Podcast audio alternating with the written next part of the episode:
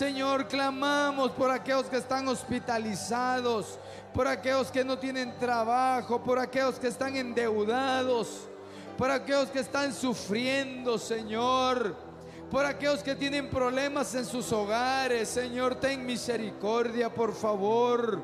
Te lo rogamos, Padre de misericordia, obra en la salud, en la estabilidad espiritual, en todas las peticiones de tu iglesia. Clamamos, las elevamos delante de ti, Señor, sabiendo que en ti vamos a encontrar la salida, la ayuda.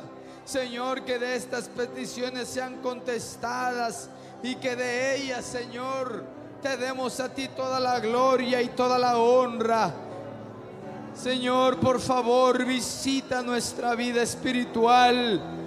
Derrama aceite en nuestras vidas, ese aceite virgen, Señor, que trae unción, que trae lavamiento de pensamientos, que trae habilitación de dones, habilitación de carismas. Esa unción que nos permite ser edificados y edificar a otros. Esa unción que nos guía, esa unción que nos da discernimiento. Esa unción, Padre, que nos permite no sentirnos acongojados, sino que nos consuela en medio de las tribulaciones. Señor, trae ese vino del cielo, ese vino nuevo, Señor, que es tan poderoso que no puede estar en un odre viejo, sino que necesita, Señor, algo nuevo. Tráelo sobre nosotros, envístenos de tu gozo, para que estemos fortalecidos para que estemos siempre, Padre, dispuestos en todo momento en el nombre de Jesús. Y que si hay luchas, Padre, en medio de ellas, sintamos tu gozo, sintamos tu fortaleza, Padre. Trae, Señor, por favor, la, la alegría a los hogares. Aquellos que han estado Padre, con situaciones constantemente que les acongoja, que les entristece, que les preocupa. Señor, trae ese vino de gozo, trae alegría en sus caras. Que tu rostro sonría en el rostro de cada uno para que seamos alentados, para que seamos edificados, consolados. Señor, que podamos disfrutar el tiempo en la alabanza, en la oración, en la predicación, en el servicio. Que aprendamos a disfrutar, Padre, la vida con nuestras familias, Señor. Con nuestro cónyuge, con nuestros hijos, con nuestros hermanos carnales, con nuestros hermanos espirituales, Señor. Danos la alegría, Señor. Danos las satisfacciones para seguir adelante, Padre para que todo lo que hagamos lo hagamos con gozo, Señor. Y nada con tristeza. Señor, trae ese trigo, Padre, a nuestras vidas. Trae ese maná sobre nosotros que nos va a fortalecer, que nos va a equipar, que nos va, a hacer hombres y va a ser mujeres fuertes, Señor, en la fe, en las convicciones que haya un crecimiento espiritual en las vidas, Señor. Que no quedemos en un letargo espiritual. Que no nos quedemos adormecidos, Señor.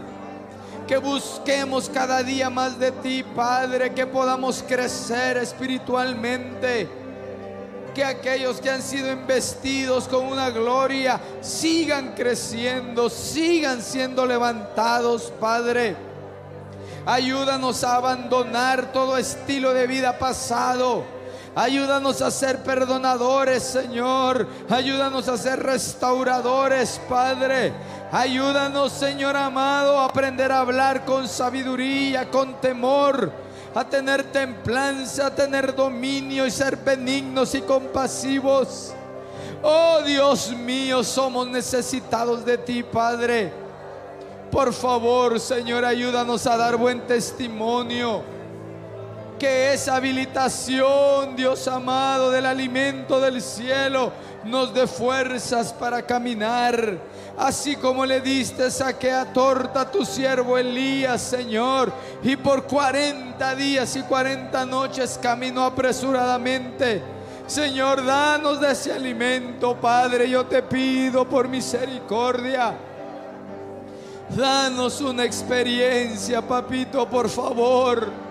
Por favor, danos una experiencia, dame una experiencia, dale una experiencia a mis hijos, a mi esposa, a este pueblo, a las ovejas que has puesto en este redil. Danos una experiencia nueva, Señor, por favor, en el nombre de Jesús. Oh Padre bendito, ¿cómo no hemos de clamar si hemos oído y hemos visto de tu poder y de tus grandezas, Señor? Vimos milagros en el pasado, vimos milagros en el presente y seguramente seguiremos viendo milagros, Señor. No podemos dudar en cuanto a tu poder, Señor. Somos menesterosos, somos necesitados. Dependemos de ti, Señor. Abre las puertas de trabajo a los necesitados, Padre. Aquellos que están desempleados, abre las puertas para que puedan trabajar, Señor, por favor. Señor, por misericordia, aquellos que tienen escasez económica, envía la provisión, Señor. Envía la provisión sobre esta casa, Padre, por misericordia. Envía la provisión y la ayuda para poder bendecir y ayudar a otros, Señor. Oh Padre, aparta de nosotros la congoja, las penas y los temores para que cuando ejerzamos tu servicio, Señor, lo hagamos sin congoja, sino con alegría. Oh Espíritu Santo, arrópanos, envuélvenos en el nombre de Jesús. Guíanos en qué hemos de orar. Guíanos en qué hemos de clamar. Guíame, guíame, guía, guía mi vida, Señor. Oh Padre, no queremos hacer repeticiones vanas de oración Señor, queremos ser guiados por tu Espíritu, Señor. Señor, en el nombre de Jesús, oramos, clamamos. Y ahora, Señor, también reprendemos toda obra de tinieblas, Señor. Reprendemos toda acechanza, todo lo que se ha levantado en contra, Padre, lo anulamos por el poder que hay en la sangre de Jesucristo. Que sean desmenuzadas, Señor, las obras de maldad, confundidos los adversarios, Padre. Y que aquellas fieras del desierto que se levantan, huyen, Señor, porque tu voz sale, Señor, desde los confines de la tierra tu voz sale, Señor, y amedrenta y hace huir a tus enemigos y a tus adversarios. Levántate, oh Dios, y resplandece. Que de tu mano salga el poder y la luz. Ese misterio, Señor, que hace retroceder las tinieblas. Oh, en el nombre de Jesús te lo pedimos, Padre que juntos, Señor, podamos unirnos en un mismo espíritu, en una misma fe, en un mismo Dios, en un mismo principio. Saca luz, Padre, lo que a ti no te agrada y lo quitaremos de en medio de nosotros. Saca luz, Padre, toda obra infructuosa en el nombre de Jesús. Señor, en el nombre de Jesús, que sean avergonzados los que se levantan en contra de tu reino, Padre, en el nombre de Cristo. Apelamos a tu justicia, Señor. Apelamos a tu misericordia esta tarde, Dios mío. Señor, voltea tu mirada a favor de tu casa, a favor de este lugar, Padre bueno. Esta semana la hemos dedicado a ti en oración, Señor. Creyendo a tu palabra que dice que si mi pueblo se humillare, Señor, y me buscare con todas sus fuerzas y se arrepintiere de sus malos caminos, Tú, oh Jehová, traerías sanidad a su tierra. Y nos arrepentimos, Padre, de nuestro caminar. Y te rogamos que sane la vida de tu pueblo, la vida de los hogares, la vida espiritual, la vida de la comunión. Oh Espíritu de Dios, llénanos, llénanos, llénanos, llénanos. Señor, trae un nuevo investimiento sobre nuestras vidas. Señor, que esa gloria que has prometido, que ese avivamiento que has prometido y decretado para este tiempo, Señor, lo empecemos a disfrutar, lo empecemos a ver. Abre nuestros ojos, abre nuestros oídos. Señor, nosotros abrimos nuestro corazón voluntariamente para que tú tomes el lugar, para que tú habites, para que tú obres. Oh Dios altísimo, Dios eterno. Señor, permítenos, Señor, permítenos servirte agradándote en todo, Padre. Gracias porque tú escuchas la oración de tu pueblo, porque tú escuchas la oración de tus siervos y de tus siervas. Gracias Dios mío, gracias Padre de misericordia.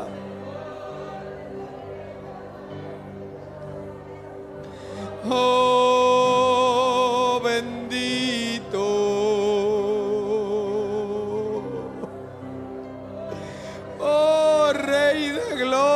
gloria, glorifícate esta tarde. Glorifícate en medio de tu pueblo, Señor. Pon un cántico nuevo en nuestros labios. Clamamos por aquellas vidas que han sido invadidas por los temores, Señor. Por esos temores que han venido socavando la fe en mucho pueblo cristiano, Señor. Clamamos por esas vidas atemorizadas por el COVID, Señor. Por cualquier enfermedad, clamamos al Dios de los cielos que envíe la fortaleza, que envíe el aliento, que envíe la ayuda. Aquellos, Señor, que les ha entrado el temor por su futuro. Háblale, Señor, y que recuerden tu palabra que dice que el que viva con justicia le podrán decir que le irá bien al justo.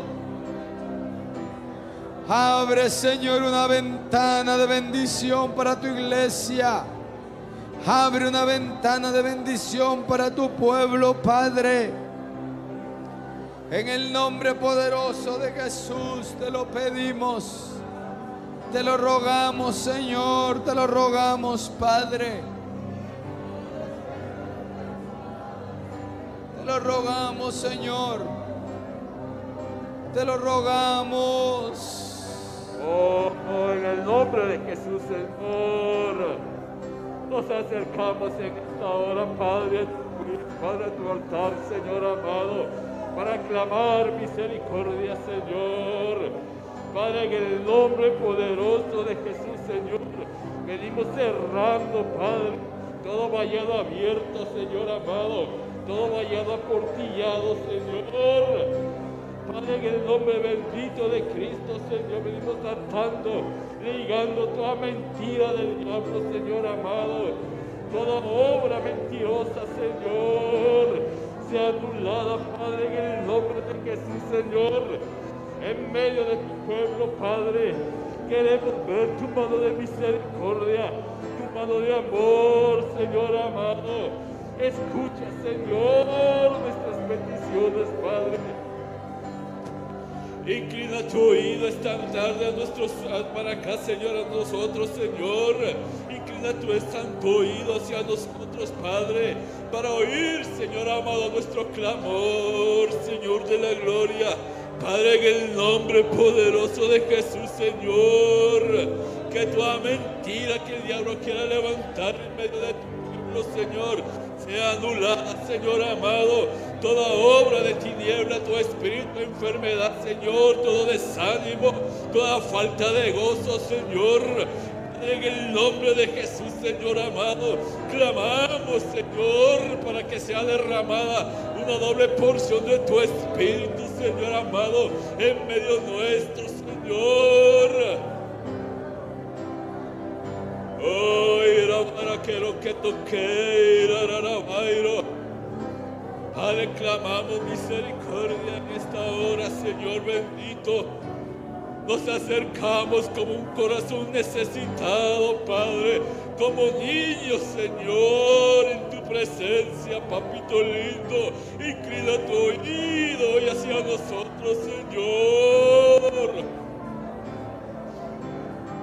No quiero que toque, quiero que toque, Oh Señor de la gloria, somos un pueblo necesitado de tu misericordia. Un pueblo necesitado de tus favores, Señor. Padre, ten misericordia, Señor. Te pedimos que obres con tu mano poderosa, Señor, a todo estorbo que el diablo quiera levantar en esta congregación, Padre. Ponemos un vallado de ángeles alrededor de esta casa, Padre. Te pedimos por nuestro hermano pastor, por su esposa, Padre, por sus hijos. Padre, en tus manos de amor, sus vidas, Señor, ayúdalos. En el nombre poderoso de Jesús, Señor. Por nuestras familias, Padre. Por las familias de Ben, Señor Jesús, Señor. Tú sabes nuestras necesidades, nuestras debilidades, Señor. Por cada familia aquí presente, Padre, por cada petición por aquellas que no están acá presentes, Señor, pero te están rogando, te están clamando, Señor, ayúdanos. Padre, ponemos un vallado sobre cada hogar, sobre cada familia, Señor, por favor, Padre. Oh, Señor, ten misericordia. Ten misericordia, Señor, te lo suplicamos, Padre lindo. Que tu mano de misericordia se mueva en esta hora, Señor. Aún, Señor, sobre los corazones incrédulos, Padre. Ahí, Señor amado, opera con misericordia aquellos hermanos que se han alejado por distintas razones, Señor. Atráelos con lazos de amor, de misericordia, Padre. Toca sus vidas, ayúdalos, Señor. Ayúdanos, Señor, por favor, Padre, que no se aparte tu mirada de bondad, que no se aparte tu mirada de misericordia, Señor. Oh, Señor amado, envía tu Espíritu, tu Espíritu Santo a consolar, tu Espíritu Santo a fortalecer nuestras vidas, Señor que descienda con libertad, Padre. Te pedimos por cada servidor, por cada servidora de esta casa, Padre, por los jóvenes de nuestra iglesia, Señor, ayúdalos. En el hueco de, tus manos, sus vidas, los amarramos, los atamos, Señor, a tus pies, Señor. Un grupo de alabanza, Señor amado, en tus manos de misericordia, sus vidas, Señor. Los bendecimos, los atamos a tus pies a cada uno de ellos, Señor amado que sea un canal de bendición, Padre, que sea un canal de bendición para nosotros, Señor. Oh, Señor, por favor. De misericordia, Señor, de misericordia.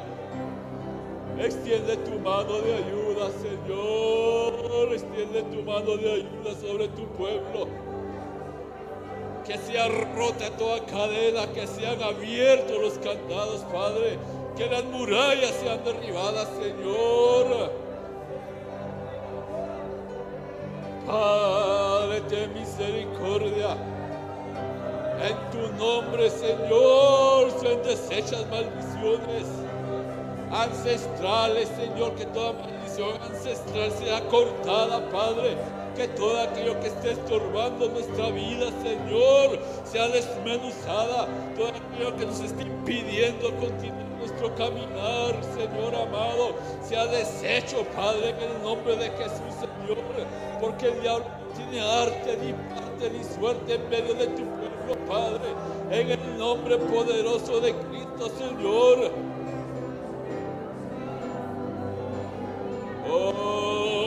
Tenemos un Dios de poder, un Dios de misericordia, que perdona pecados.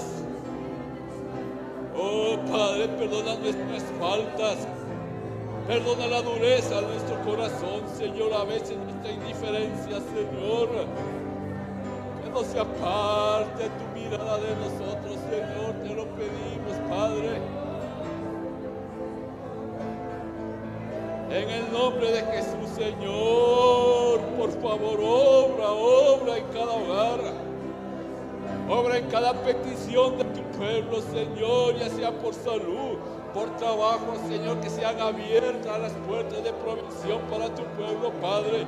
Donde no hay un empleo, Señor, que sean habilitadas, Señor, en el nombre de Jesús, las puertas de provisión, Señor reclamando las bendiciones que están suspendidas en los aires, que el enemigo ha querido robar, Señor amado. En el nombre de Jesús, Señor, te clamamos por esas bendiciones, Señor, que el enemigo ha querido robar con mentiras, Padre. En el nombre poderoso de Jesús, renueva nuestros pensamientos, Señor, para que esas bendiciones sean efectivas en nuestra vida, Padre. Renueva nuestro corazón, renueva, Señor, el espíritu de nuestra mente, Padre, para que tu bendición sea efectiva, sea eficaz en nuestras vidas, Señor. Oh, ira quiero que toquen dororo, ira bairo. Oh, Señor de la gloria, eres grande, grande, grande, grande, grande tu presencia.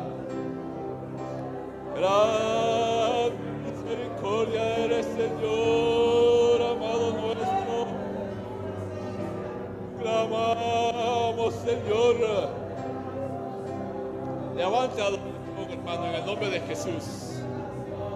Empieza a levantar adoración en esta hora. Empieza a traer la presencia de tu amado en esta hora, hermano, hermana. Te invito a que entres hasta el lugar santísimo en esta hora. Empieza a levantar adoración a tu amado. Aleluya. Aleluya.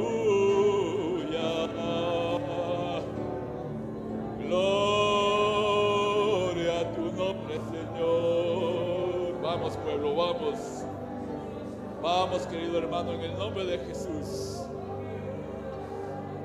Gracias. Gracias, gracias, gracias, gracias, gracias, papito, por tu misericordia. Gracias por tus favores. Gracias, Señor, porque hasta este día tú has sido bueno con nosotros. Nos has tenido con vida y con bien hasta este día, Señor. Gracias, Señor. Rabairo, quiero que toque, Rabairo. Ira, Rabairo, quiero que toque, Vamos, pero habla tus lenguas. Habla tus lenguas, pueblo amado. Exprésate ante tu Señor en esta hora. Ira, Rabairo, quiero que toque,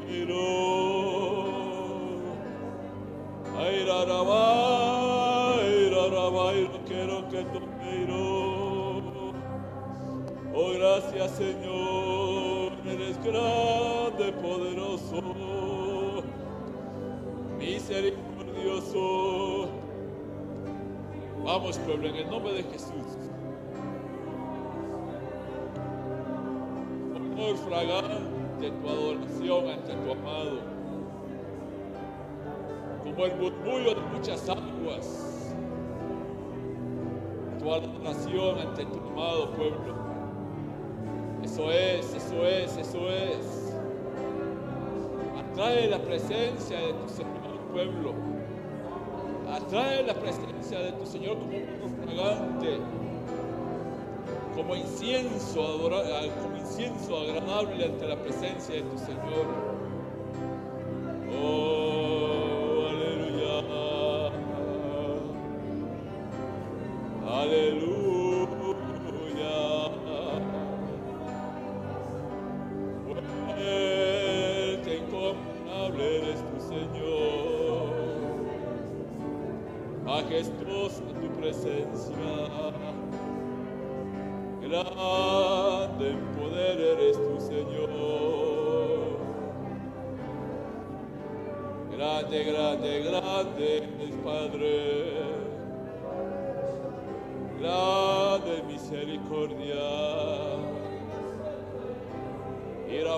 Quiero que toqueiro, roro bairo quiero que toqueiro.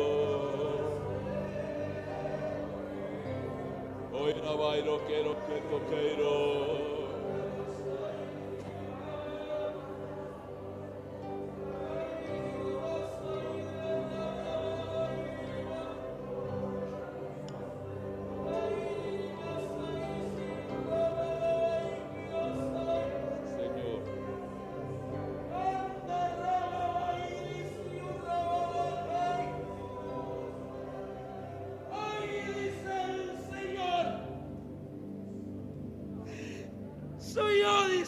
Señor, el que se ha paseado para sellar esta promesa sobre ti, pueblo mío, dice el Señor. Yo soy tu hacedor, nunca se te olvide. Yo he visto tus lágrimas y he visto tu tristeza, dice el Señor.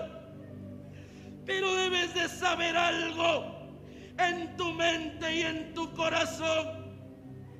No fui yo el que las puse, mas sin embargo, soy yo el que los arranco de raíz, dice el Señor. Pues mi corazón desea que tú sientas gozo que tú te recrees en mi paz, que tú te recrees en mi esperanza, que tengo un futuro de bendición para tu vida.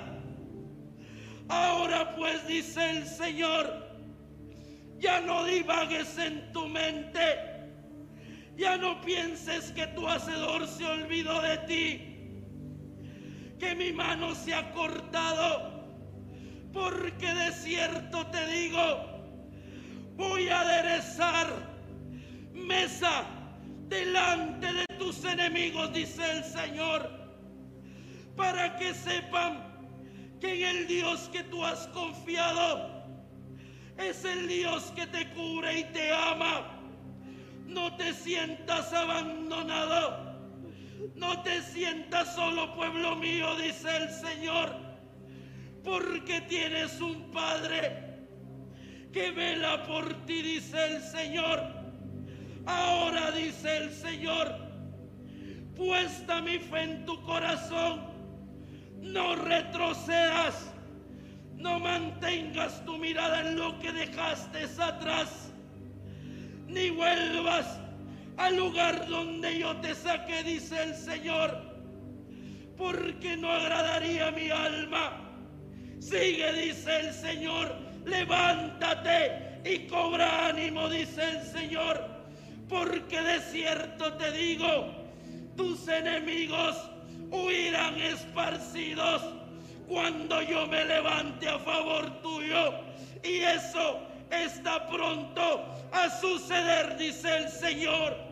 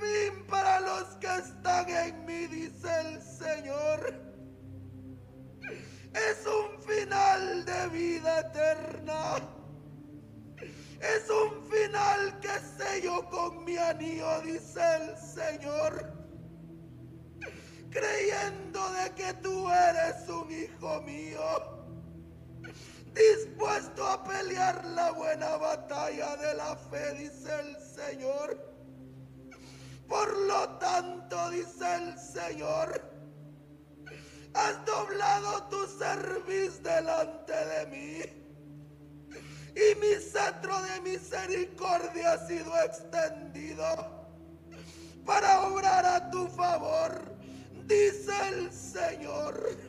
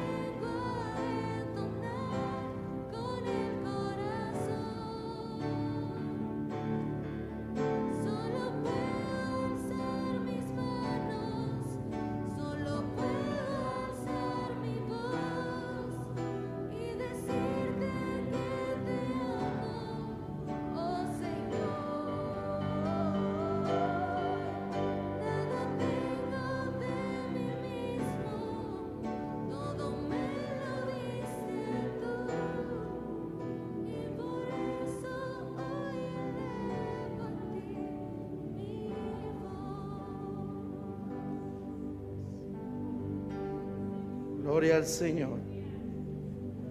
Gloria al Señor, hermanos. La gloria y la honra siempre para el Señor.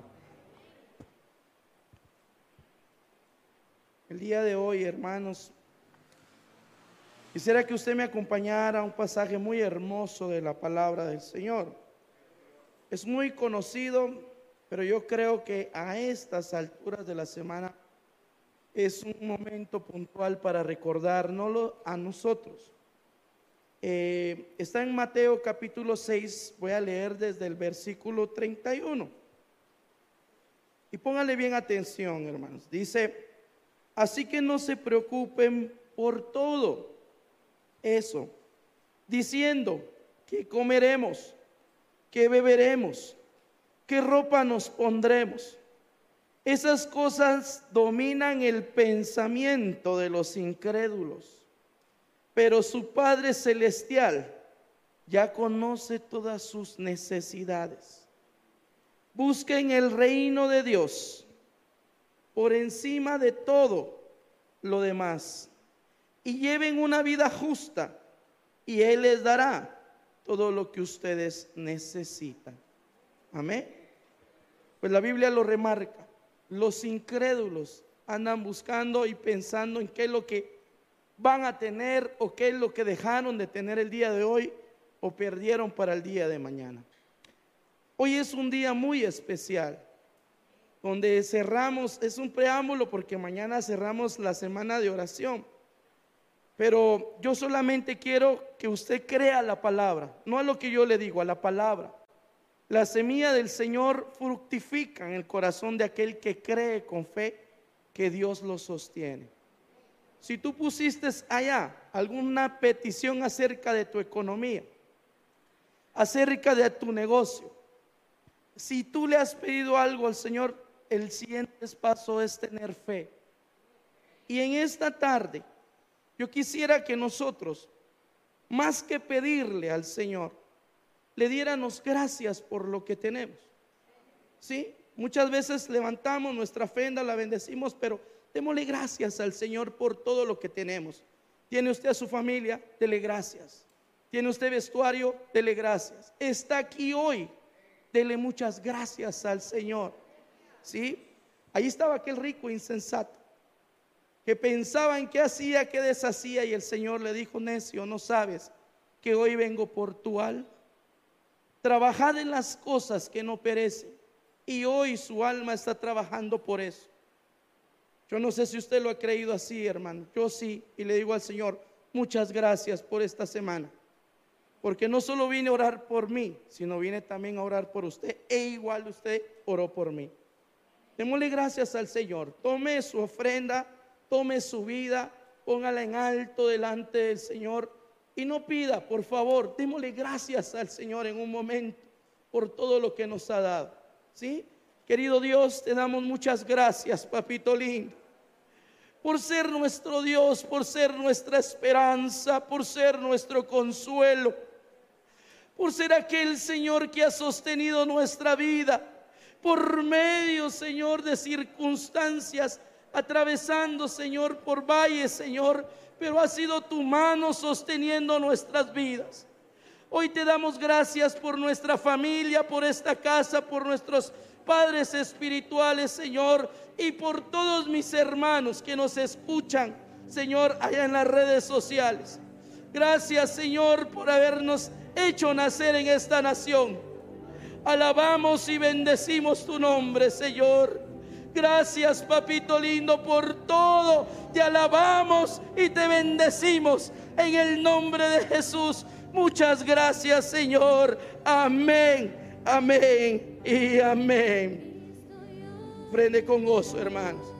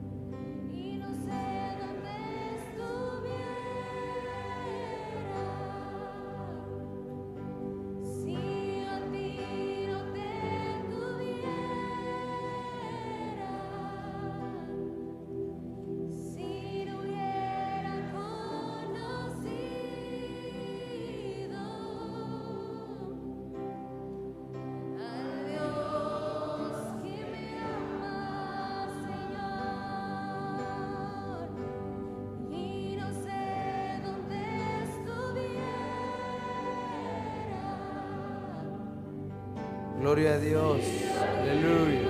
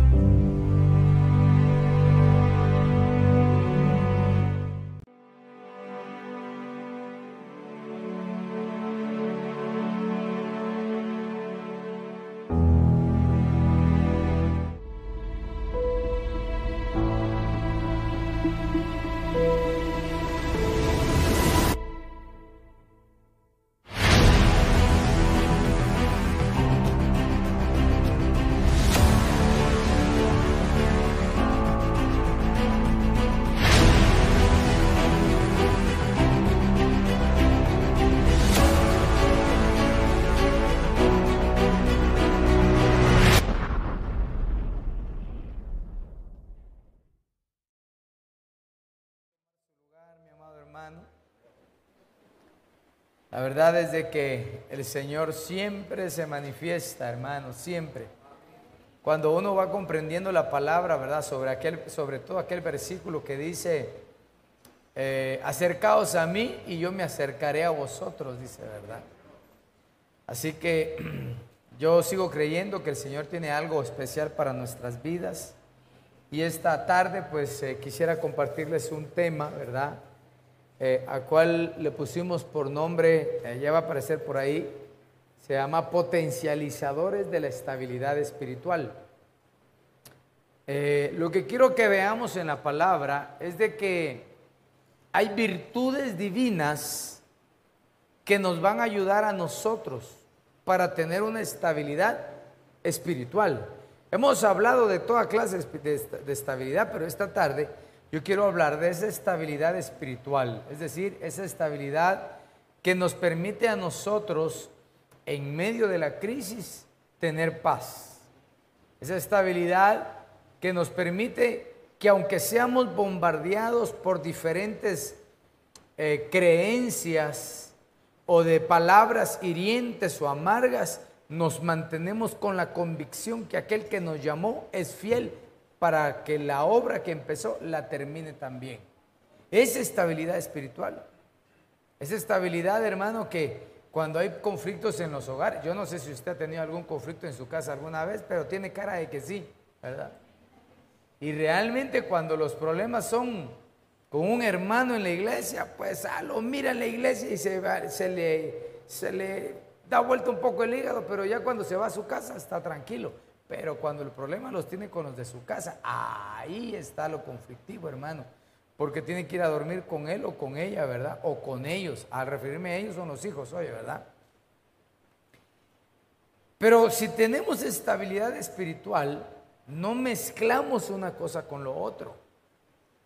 Porque se da el fenómeno que si yo tengo un problema en la casa, si tengo un problema con algún hermano, ya no quiero seguir buscando a Dios. Estoy tan triste, tan confundido, confundida, que, que tal hermano hizo tal cosa que no, no, no, mejor ya no. ¿Para qué? ¿Para qué estar en la iglesia, verdad? ¿Para qué buscar al Señor si al final eh, solo problemas se encuentra uno? No, no, no. Tú tienes que tener estabilidad espiritual, hermano.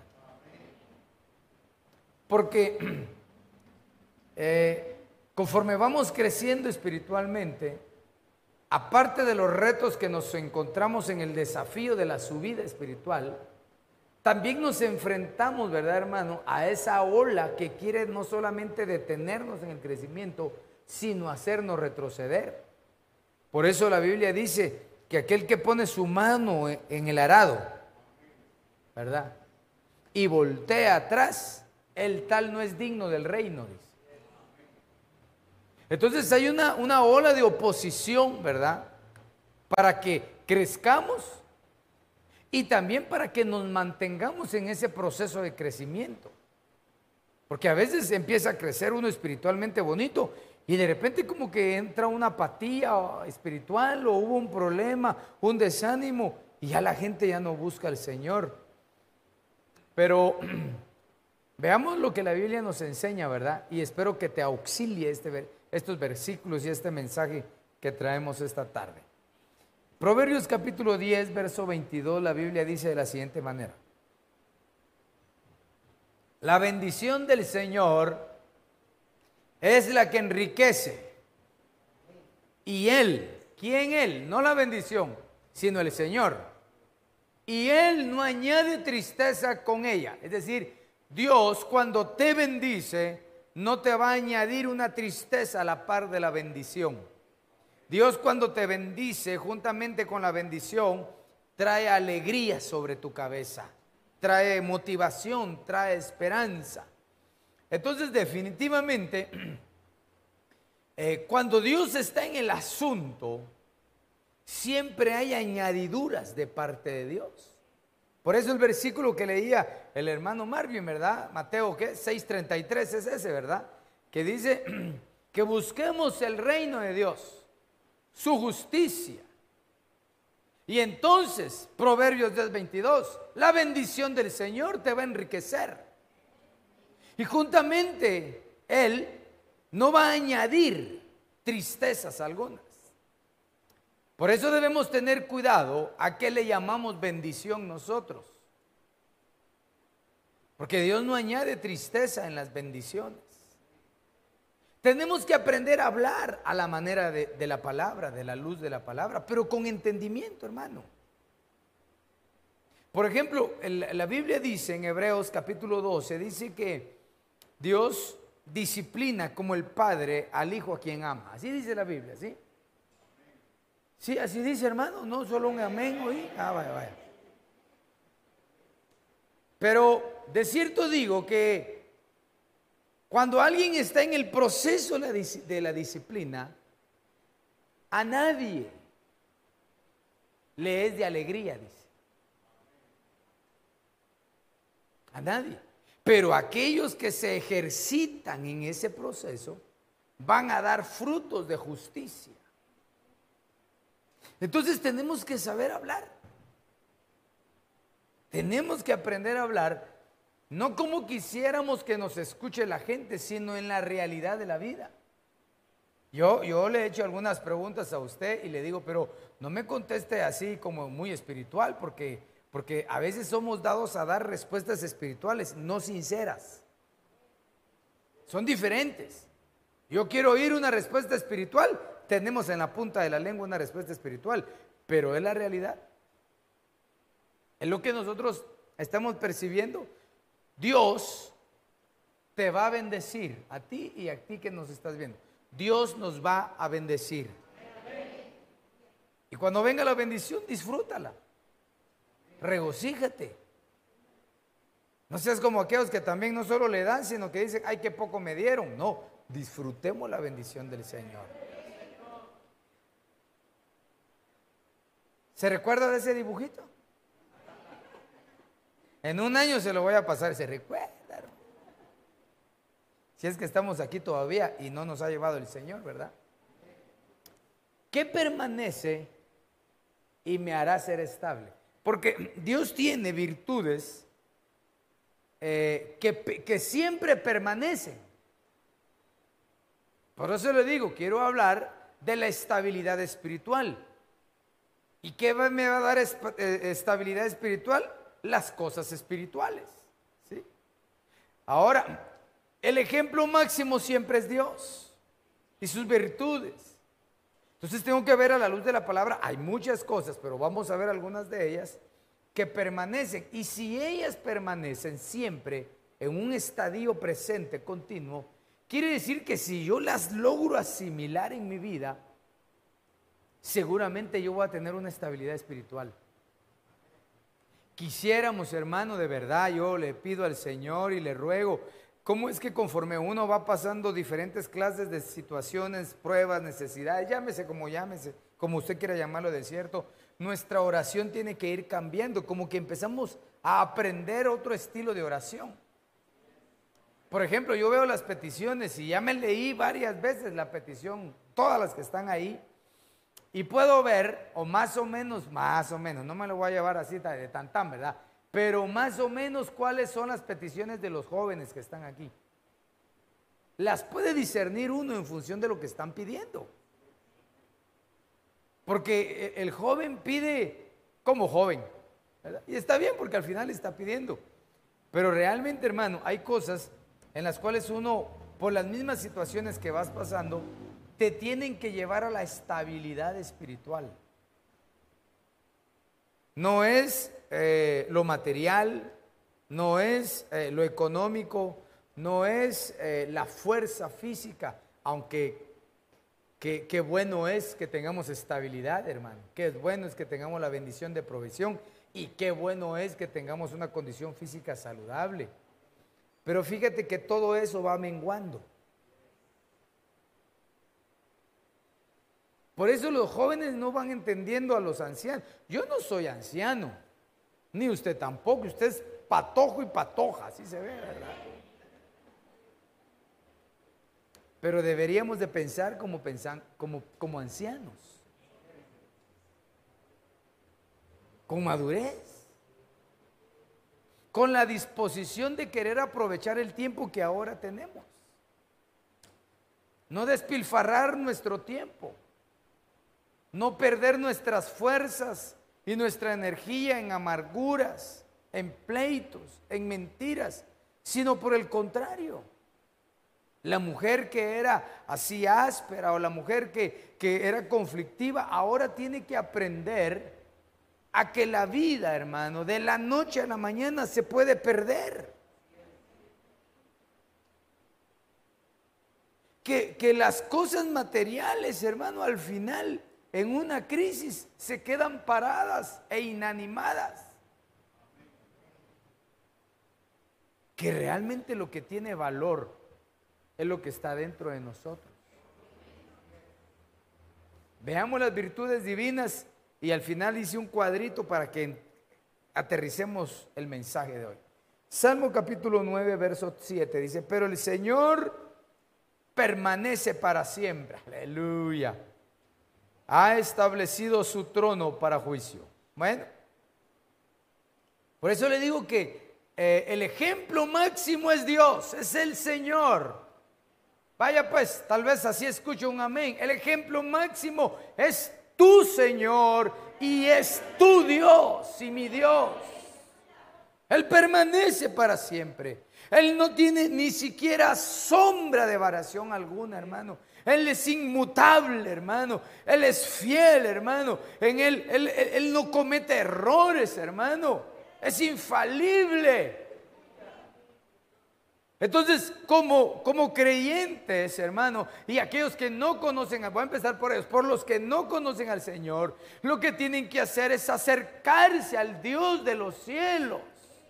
Lo que la gente necesita, hermano, es una declaración, no de, que sé próspero, eh, confiesa esto, no, no, no, que confiese a Jesucristo como su único y suficiente Salvador. Eso es lo que la gente necesita. Hermano, tiene que empezar un avivamiento espiritual en el ministerio evangelístico. Va a haber un desprendimiento, una unción, hermano, evangelística, porque tiene que ser predicada esta palabra siempre. Porque Dios permanece siempre. Que Dios bendiga el grupo de evangelismo y los ayude. Y trabajan dos, tres o cuatro, pero con eficacia. ¿Cuánto es la eficacia? A, a ver, ¿cuántos aceptaron? No, no, no, uno, uno. Con uno dice la Biblia que allá en los cielos hay fiesta, hermano, hay alegría. Esa es eficacia. Entonces yo lo que tengo que hacer es permanecer en el Señor. Dios permanece fiel.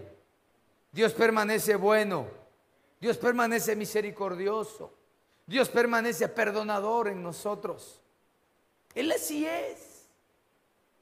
Ahora, ahora menos que nunca, agarremos camino y olvidemos, de, olvidemos a Dios. No, no, no. Ahora más que nunca, abracemos la misericordia de Dios.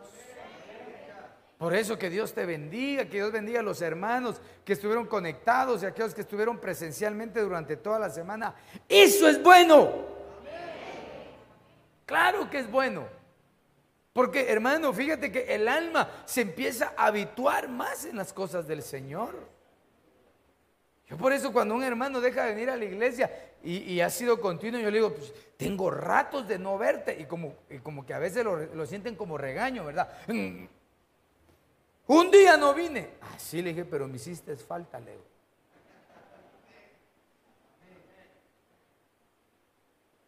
Qué lindo es que el que nos salvó permanece fiel. Pobre aquellos que han confiado en otras, en otros. No en, iba a decir en otros dioses, sino en falsos dioses, creo que sería la palabra adecuada.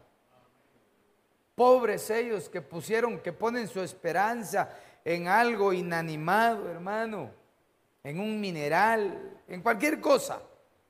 Y aún así, hermano, se arrodillan, veneran, hermano. Hacen placas de agradecimiento, hermano.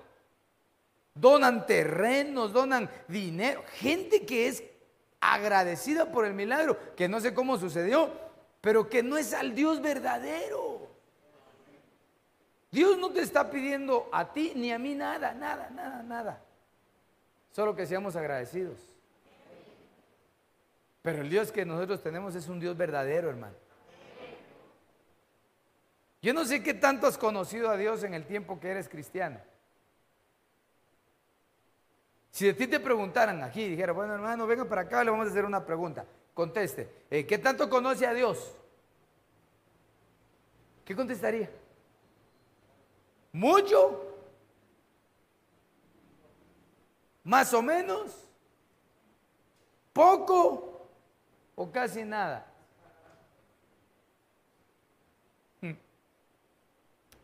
Mire, pues si yo digo que conozco a Dios mucho, ¿cómo lo va a sentir usted? Algo creidito el pastor va. Pero si digo como pastor, a Dios un poquito lo ha conocido. ¡Hala, qué pastor me tocó que ni a Dios conoce! Va a. Entonces, ¿qué quedamos? Va en función de tu estabilidad espiritual.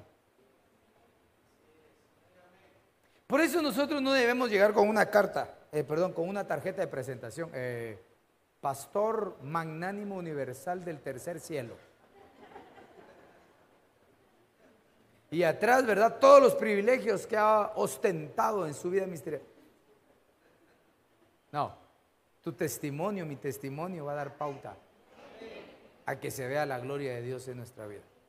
Entonces, como, como base, y de ejemplo es que Dios permanece fiel. O sea, Él es estable. Veamos esas virtudes. Salmo 19, 9 dice, el temor del Señor es limpio, que permanece para siempre. Estamos hablando de aquellas cosas que permanecen, aquellas cosas que son estables. ¿Qué es estable aquí? Ayúdenme a predicar. Bueno, si ahí dice arriba, ¿verdad? No es tan difícil, ¿verdad? ¿Qué debería tener yo presente para tener estabilidad espiritual? El temor al Señor. Ay, hermano.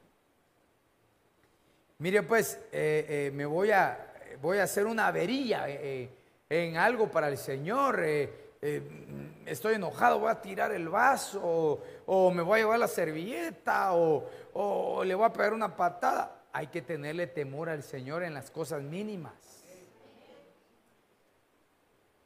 Para que en las cosas grandes no nos cueste.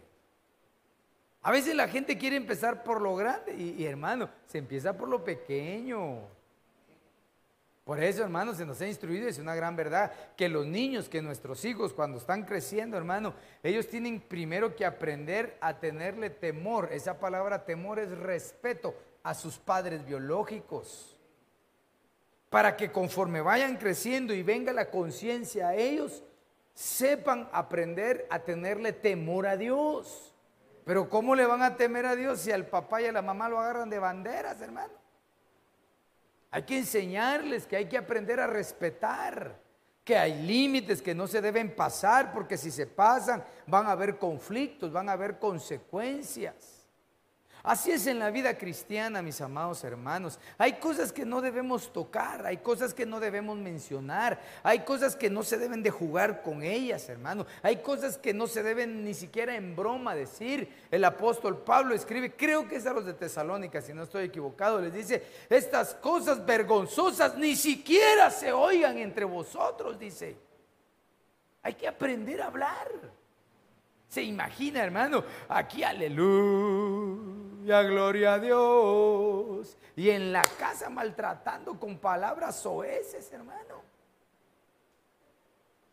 Con gritos y no de júbilo y de alegría en la tienda de los justos, sino gritándole a don justo de la tienda.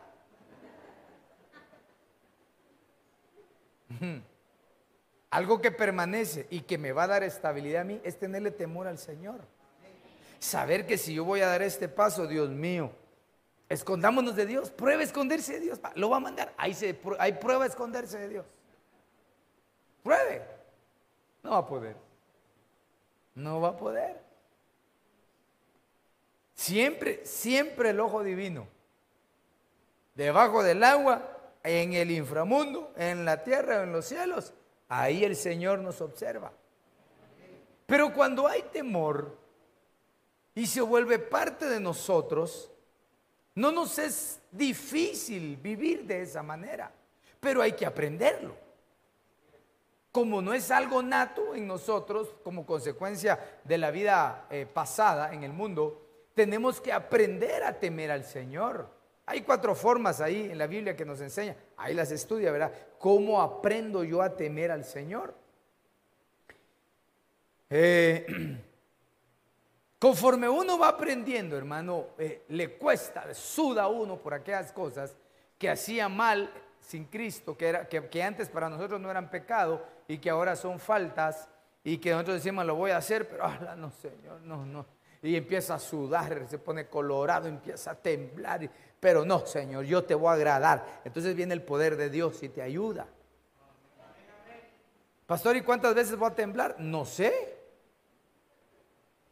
Una, dos, tres, diez, veinte, quince, cincuenta, no sé. Pero si te abstienes, Dios te va, el te va a dar el poder para que lo sobrepases. Y va a llegar el momento en donde se va a enfrentar a eso. Y ni cosquillas te va a hacer. Y nos van a pasar en la cara, así, las tentaciones y todo. No, ya no. Ahora tiemblo por esta cosa, Dios mío, ayúdame.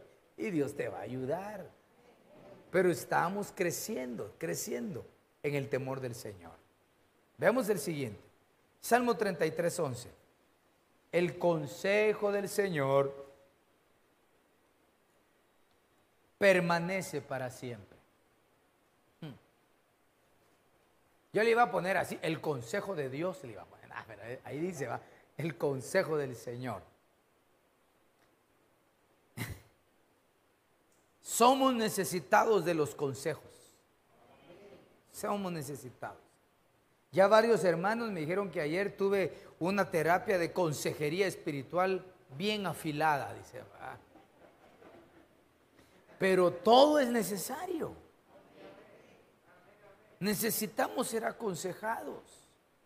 Necesitamos que un día nos digas, pero ¿y qué te pasa? ¿Qué te pasa que no cambias esa actitud? No, es que no sirvo. ¿Cómo que no sirves? Claro que sirves. ¿Será que sirvo? Por supuesto que sirves. ¿Por qué lo dice? Porque tiene la sangre de Cristo sobre tu vida. Entonces sirves. Y tú lo empiezas a creer. Necesitas tomar una, un- eh, una decisión. Pide consejo. Los consejos son para hacerlos o para no hacerlos. No es una imposición. Cada uno tiene su criterio. Yo tengo el mío. Por eso cuando pido consejo, no, no pido consejo eh, a todo el que pase enfrente de la iglesia, sino a personas maduras que sé que me van a dar el consejo adecuado. Primero porque son maduros espiritualmente y segundo porque aman a Dios.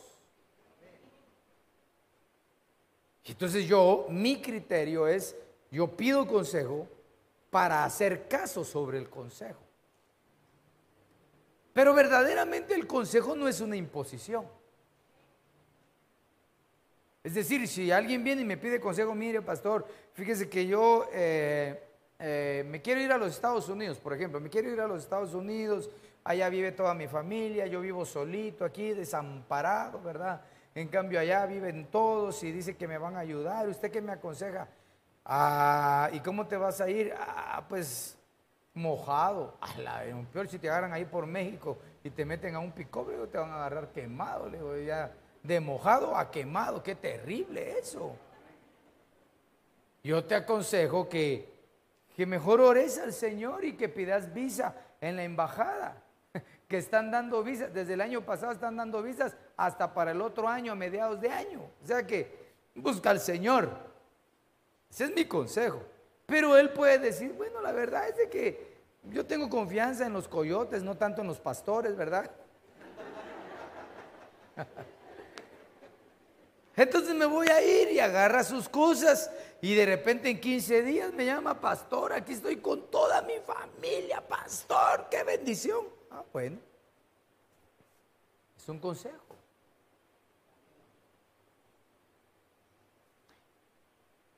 Pero que son importantes para tener estabilidad espiritual, son importantes. Los consejos van a variar en función de tu edad espiritual. Van a variar. Van a variar en función de tu responsabilidad en tu casa, en tu trabajo o dentro de una congregación. Van a variar la necesidad de tu- del consejo que tú necesitas. Por eso, hermano, no le andes pidiendo consejo a todos. Acuérdense que hemos leído en la Biblia que Dios va a restaurar, dice, consejeros y, y, y otro cual, y jueces. Y seréis llamados ciudad de justicia y ciudad fiel. Entonces se necesita que haya consejeros, se necesita que hayan jueces, pero no todos lo son. Pastor, pero es que mire, esa hermana, ¿cómo me llega? Dice. ¿Y qué consejo le quiere pedir? Un consejo de amor. Ah, no. Ese hermanito tiene tanta bendición. Sí, amén. Pues, pero sabe a quién le pides consejo. Porque eh, tiene que ser una persona madura, pero no cuadrada. A veces el maduro es el que te cuadra, con el hacha afilada, pero sin misericordia. No, no, no. ese no, ese te va a limitar.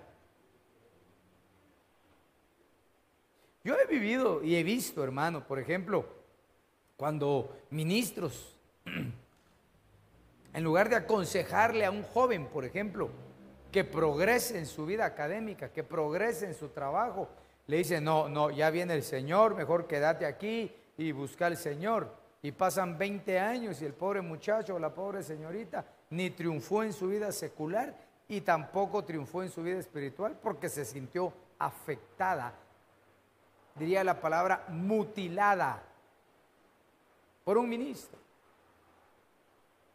Por eso es que los ministros son probados en muchas cosas y metidos a diferentes sendas para que podamos abrir nuestro entendimiento más allá de lo que la demás gente hace. Por ejemplo, uno, hermano, eh, yo puedo decir, hermanos, mire, eh, no se vaya a ir a pasear mañana o hoy, ¿verdad? No, no, aquí lo quiero, hermano. ¿Y qué si ya había alguien, verdad, hermano, que había programado eh, y había venido su mamá y su papá del extranjero y que se iban a ir, hermano, y que querían verlo porque tenían años de no verlo y de no convivir? Y usted llega, dice el pastor que no me junte con vos, que allá tengo que estar en la iglesia. Así que aunque no te vea, voy a ir a ver a mi Padre Celestial. No, hombre, no confunda la magnesia con la gimnasia. No, no, no la confunda. Y tampoco me meta en su chirmol, ¿verdad? Porque después uno le cae mal a la gente, ¿verdad? Yo puedo dar un consejo general aquí, pero todo consejo y toda situación se debe analizar individualmente. Porque aquí hay hermanos que me dicen, hermano, fíjese que, que, quiero salir, hermano, y usted qué dice, Eh, y ya pagaste, "Eh, ya, entonces ¿qué puedo decir? Le digo yo, "Ah". Anda, si Dios te ha dado, bendecí a los tuyos, anda y regresa. Pero a veces hay quienes dan consejos que matan a la gente, que los hacen sentir mal. ¿Cuánta gente frustrada conocí yo en congregaciones, hermano? Porque no tuvieron el consejo adecuado respecto a cómo tenían que trabajar sus finanzas, cómo tenían que trabajar sus sentimientos, cómo tenían que trabajar los problemas del pasado. No, no, no, no le dieron importancia, sino que fueron cuadrados. No, tiene que existir el consejo del Señor. Veamos otro. Salmo 111, verso 3. Esplendor y majestad es su obra, y su justicia permanece para siempre. Bueno, ¿qué nos da estabilidad espiritual? Aquello que permanece. ¿Qué debe permanecer en nosotros? La justicia. Qué lindo, hermano, cuando nos recita el pastor, los predicadores. Como dice la escritura, Isaías capítulo 3, verso 10. Vengo a recordaros esa promesa a todos ustedes. Ve y dile al justo que le irá bien. Y todo el pueblo dice, amén, gloria a Dios. Pero ¿vives haciendo justicia? ¿Vives en justicia?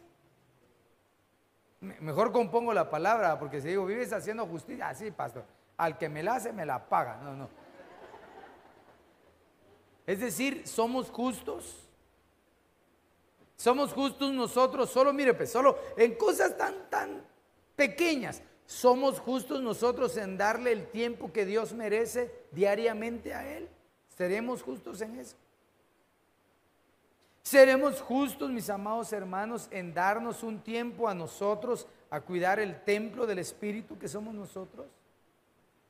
¿Seremos justos nosotros, hermano, en ver cómo está la condición de nuestro cónyuge o de nuestros hijos y ayudarlos con justicia?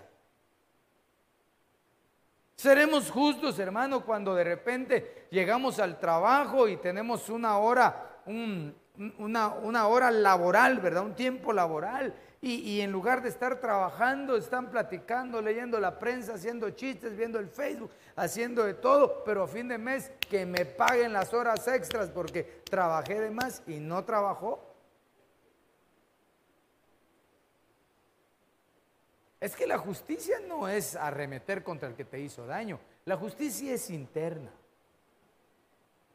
Yo tengo que ser justo. Seremos justos, hermano, cuando cometemos un error y que aunque ves, a veces yo creo que no es error y alguien nos corrige, somos justos en decir de verdad que yo, según yo, era bueno maltratar a la gente. Pero ya me di cuenta que no. Bueno, entonces voy a aprender. Seremos justos en recibir una enseñanza, hermano, de reconocer nuestros errores. Eso es en lo diario. En lo diario. Todavía no le he hablado cuando alguien te trata mal. Ja, porque cuando alguien nos trata mal y arremete contra nosotros, levantamos el grito en el aire. ¿verdad? Ay, hermano. Ya parece la llorona uno. Iba el rey David, es que qué enseñanza, ¿verdad? Iba el rey David saliendo, huyendo de Absalón para no matarlo. Caminando, hermano, con la cabeza hacia abajo, sus valientes, Joab y todos detrás del rey David, hermano.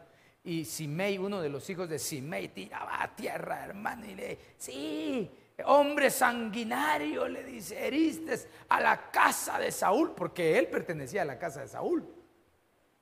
Y le gritaba, hermano, y Joab, que no era muy, era bueno para matar, porque ese Joab hasta Absalón mató, hermano. Le dice, Señor, Señor, con la mano en la espada. Le volamos la cabeza a ese perro. Así le digo, hermano. Así quisiera un diácono uno aquí, ¿verdad, hermano? Le volamos la cabeza a ese perro. Y David, hermano, con la autoridad, con la autoridad en la mano. Déjalo, le dice. A lo mejor Dios quiere que yo reciba. Ay, hermano. Por eso cuando regresó, regresó con mayor gloria. Aleluya. Salmo 111, verso 10. El principio de la sabiduría es el temor del Señor. Buen entendimiento tienen todos los que practican sus mandamientos. Su alabanza permanece para siempre. Aleluya. Hay que aprender a cantar, hermano. O sea, eh, no me refiero a un canto que, eh, a modular, aunque hay que modularse, hermano, porque de repente le toca que cantar a usted. Ahora los tiempos han cambiado. Cuando uno está en una congregación, esta no es grande, pero, pero un poco más pequeña, hermano.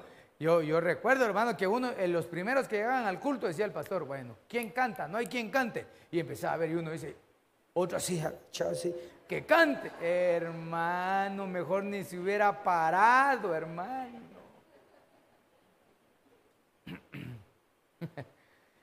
Porque la alabanza permanece. Eso es, por ejemplo, cuando, cuando hacen, aquí no lo hemos, creo que una o dos veces lo hicimos y le denominamos tarde de alabanza, en Hermana alguna ocasión. Y entonces la pregunta, ¿va a haber eh, palabra? Por supuesto que tiene que haber palabra. Eso es como celebrar el cumpleaños al niño y no ponerle pastel. No, la palabra también permanece. Pero la alabanza, es en un servicio tiene que haber alabanza, un canto, que sea un canto. Y aunque sea desafinado, pero ahí entre todos, eh, eh, porque hay unos, hay, hay cantos, hermano, que a uno le salen bonito, ¿verdad? Y a otro le sale feo ese canto, hermano. O sea, pedazos. Pero la otra estrofa, ¡ja! fluye el otro. Entonces que se calle este y que cante este, ¿verdad? Y así, así se va componiendo la alabanza. La alabanza es hermosa. Suaviza el alma, hermano. Cambia las atmósferas espirituales. Si, si- si tú no te, no te deleitas en la alabanza, estás perdiendo muchas bendiciones. Porque la alabanza nos hace sensibles. Nos, bueno, yo te estoy hablando de lo que yo he sentido. Cuando uno está triste y oyes una alabanza, hermano, yo recuerdo que una vez andaba por aquí manejando, hace años por allá, y llevaba otro terrible problema en mi vida. Y entonces puse una radio de aquellas viejitas, hermano. Y cantaron un coro más viejo que la radio, hermano. Ah, pero yo terminé llorando, hermano. cantando y orando, cantando y orando. Me bendijo. Me bendijo. Por eso el peor error que puede hacer un cristiano cuando se enoja y está triste es apagar el radio. No quiero oír nada, quiten eso. Mm, estás perdiendo, mamita. Puede ser que en una alabanza el Espíritu de Dios te toque, hermano. te ministre, te cambie los pensamientos. Porque la alabanza permanece. Entonces, ¿qué me va a dar estabilidad espiritual? Mantén la alabanza en tus labios. Salmo 119, 90. Tu fidelidad permanece por todas las generaciones. ¿Qué me da estabilidad espiritual? La fidelidad. Dios se mantiene fiel a su pacto. Antes usábamos micrófonos con alambre, ¿verdad? Hasta por allá llegaba el alambre. Y entonces me recuerdo que cuando yo mencionaba ese versículo, decía yo con el alambre, ¿verdad? Porque me metía el alambre y me lo trababa aquí en el cincho, de todos modos. Me lo destrababa y decía, hermano, cuando Dios te llamó, se amarró contigo. Y entonces donde tú vas, ahí va el Señor contigo. Eso se llama fidelidad. Se llama permanencia, constancia. Dios se ha mantenido fiel a sus pactos y a las promesas que nos ha dado. Isaías 48. Sécase la hierba, marchítase la flor, mas la palabra del Dios nuestro permanece para siempre. ¿Qué me da estabilidad espiritual? La palabra, porque ella permanece.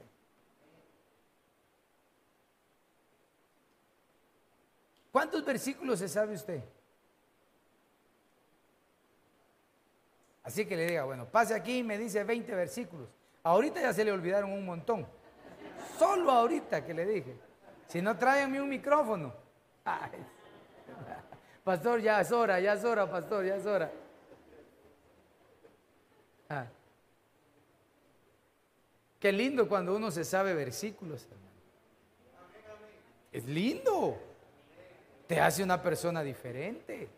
Estás hablando con alguien y le dices, no, hermano, miren, no me acuerdo del texto, pero la Biblia dice esto. Pero también no te agarres, no me acuerdo del texto. Nunca te acuerdas de los textos. Te tienes que acordar conmigo aquel hermano, como dice Juan 3:16, ¿verdad? Todo lo puedo en Cristo que me fortalece. Vaya que el otro no conocía la Biblia, ¿verdad? O sea que se echó el paquete, el mentiroso, ¿ah? Pero hay que saberse versículos. Hermano, aquí hemos instruido, hemos predicado respecto al proceso de la memorización, hermano, de la repetición. Hay que agarrar los versículos de la Biblia. Yo sé que a muchos me miran otra vez, pero mira, pues yo te lo digo porque ha bendecido mi vida. Hay cosas que yo he cometido errores y ni te las digo. Uno por vergüenza y otro porque no edifican. Pero lo que ha edificado, te lo digo con seguridad y certeza. Cuando uno ama la palabra, es su compañera de diario.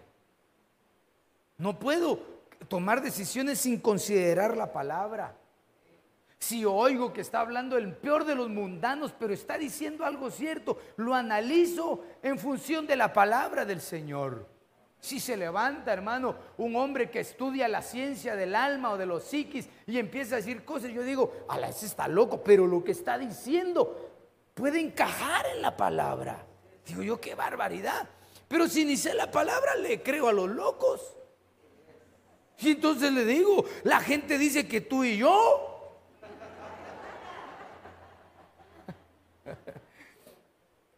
Pero cuando amamos la palabra, hermano, nos convertimos en personas diferentes.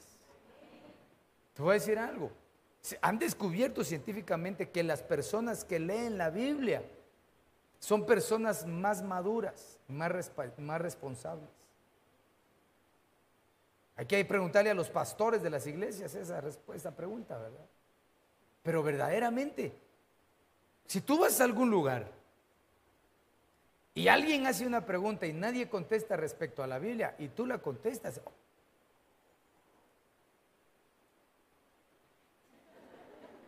Hermano, yo oigo eh, alguna radio, si un programa estaba viendo que no es cristiano, ¿verdad? Pero es sano, oye. Y le hacen una pregunta de la Biblia, de las trivias bíblicas. Hermano. Yo digo, qué vergüenza de la humanidad, no conocen nada, hermano. ¿Le puedo hacer una pregunta? Pero me la así. No, no crean que le voy a preguntar quiénes fueron los doce apóstoles. Porque eso se lo sabe, ¿verdad? De memoria. Ah, hermana, está estudiando los doce apóstoles. No, hermano, pero la gente no conoce la Biblia. Como dice la Biblia, dicen los predicadores, algunos. Como dice la Biblia, ni una hoja se cae del árbol. ¿Dónde, dónde dice esa? ¿Sabe dónde está escrito? Ese está escrito en la novela que escribió Miguel de Cervantes llamada Don Quijote de la Mancha. Ahí está escrito. Y los predicadores dicen, ¿cómo dice la Biblia? Yo, yo, esa-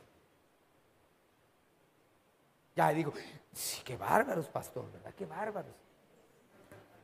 Bueno, ya tengo que terminar. Potencial- potencializadores, potencializadores de la estabilidad espiritual. ¿Qué te va a estabilizar? Dios en tu vida, siempre. ¿Qué te va a estabilizar? El temor que le tengas al Señor en tu manera de vivir. ¿Qué te va a estabilizar? El consejo del Señor, siempre que abunde en tu vida. ¿Qué te va a estabilizar? Vivir en justicia, practicar la justicia, ser justo. ¿Qué me va a estabilizar? La alabanza continua en mis labios y en mi corazón. ¿Qué me va a estabilizar? Mantenerme fiel como el Señor ha sido fiel. ¿Qué me va a estabilizar? La palabra del Señor.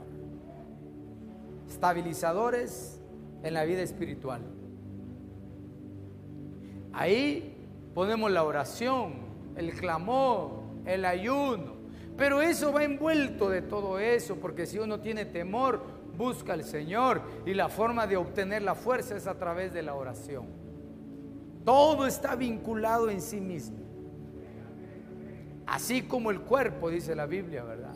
Unido perfectamente en todas sus coyunturas. Así trabaja el cuerpo místico de Jesucristo. Amados hermanos, estamos viviendo un tiempo determinante. Hemos pasado ya casi una semana de oración, de ruego, de súplica. Quiero decirte de parte del Señor que eso no quedará en el olvido que esta semana no ha sido una semana de casualidad, no, es una semana determinante y en el momento propicio, no de lo malo, sino en el kairos de Dios. Es decir, Dios dijo ahorita, ahorita llegó. Cada vez comprendo más al Señor, bueno, al Señor la palabra. No hay casualidades en el Señor. Dios todo lo tiene, estimado. Recordando aquel proverbio, capítulo 16, verso 33, ¿verdad? Que del hombre es echar la suerte, pero de Jehová es la escogencia. Humanamente nos podemos equivocar, pero Dios jamás se equivoca. Yo deseo que tengamos una vida espiritual estable, que seamos como árboles de justicia, como aquellos árboles que se levantaban en el Líbano con alturas extraordinarias, que su madera era fuerte y aunque hubieran tempestades, vientos, terremotos, no se movían, al contrario, sacaban de ellos un olor agradable. Usted sabe, por ejemplo, que el cedro, que es una de las maderas eh, más caras en Guatemala, hermano, a pesar de que es un palo enorme y todo, y a pesar de que lo corten, siempre emana un olor. Siempre. Hicieron picadillo el árbol, hicieron una mesita y la pone usted cuando usted entra siente el olor del cedro. Eso quiere decir que por más que a veces nos hagan picadillo, donde quiera que estemos, si tenemos el aroma de Cristo, aunque sea poco o mucho, siempre va a haber un olor fragante, porque fuimos estables, porque tuvimos en consideración los principios bíblicos, no los temores infundados por los humanos, no, confiamos en el Dios de los cielos y actuamos sin lugar a duda. Ponte de pie y vamos a orar al Señor. Mañana te espero, va a ser una bendición. Yo no sé si tú ya tuviste una experiencia con el Señor. Yo he tenido algunas, pero todavía espero una más grande. Siempre en su misericordia y le ruego que de mí tenga misericordia. La he recibido. Le contaba al hermano Hilario esta semana eh, tantas congojas y que a veces, hermano, no puede uno descansar en su totalidad. Yo tenía una pena y estaba orando en la madrugada y decía, Señor, ¿qué pasa, Señor? Y me quedé adormitado.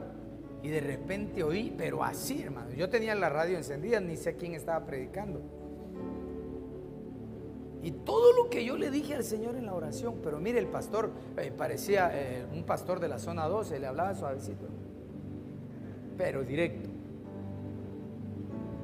Y decía, mm, ¿tú qué le preguntaste al Señor, Señor, por qué no ha cambiado? He hecho esto, he hecho lo otro. ¿No será que lo que tienes que hacer es esto, esto, esto y esto? Y yo entre me dormí desperté y decía, Señor, Señor, me estás hablando, Señor.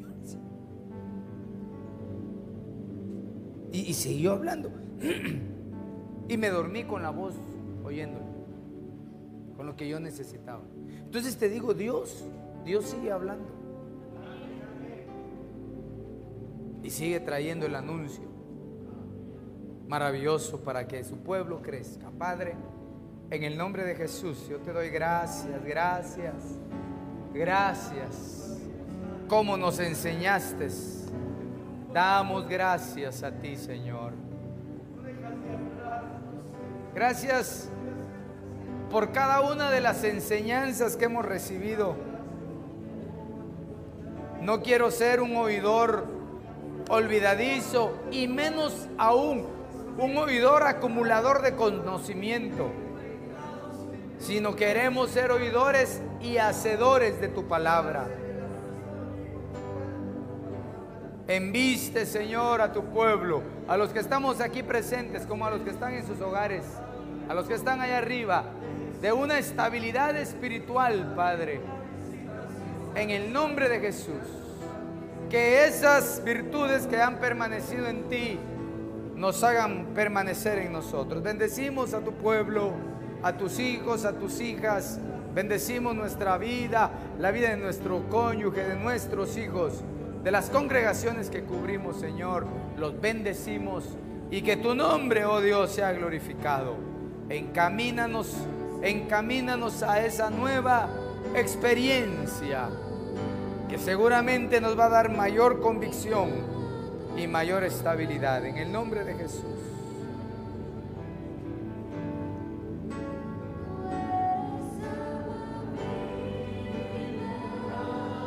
A ver, levanta tu voz al Señor, cantemos juntos. Así es, que se oiga la voz de un pueblo que permanece en alabanza. Consolador, toma tú el control.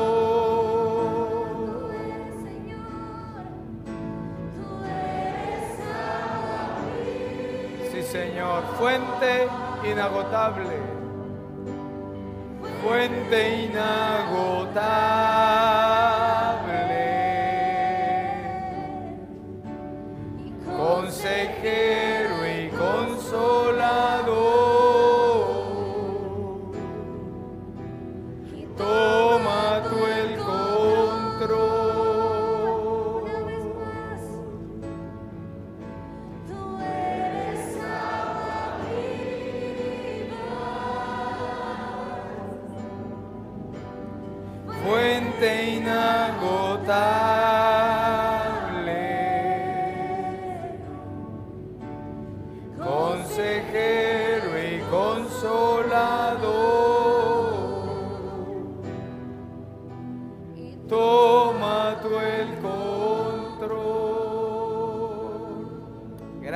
Señor, por esta bendición de habernos dado la oportunidad de reunirnos. Enviamos con paz y con bendición a tu pueblo.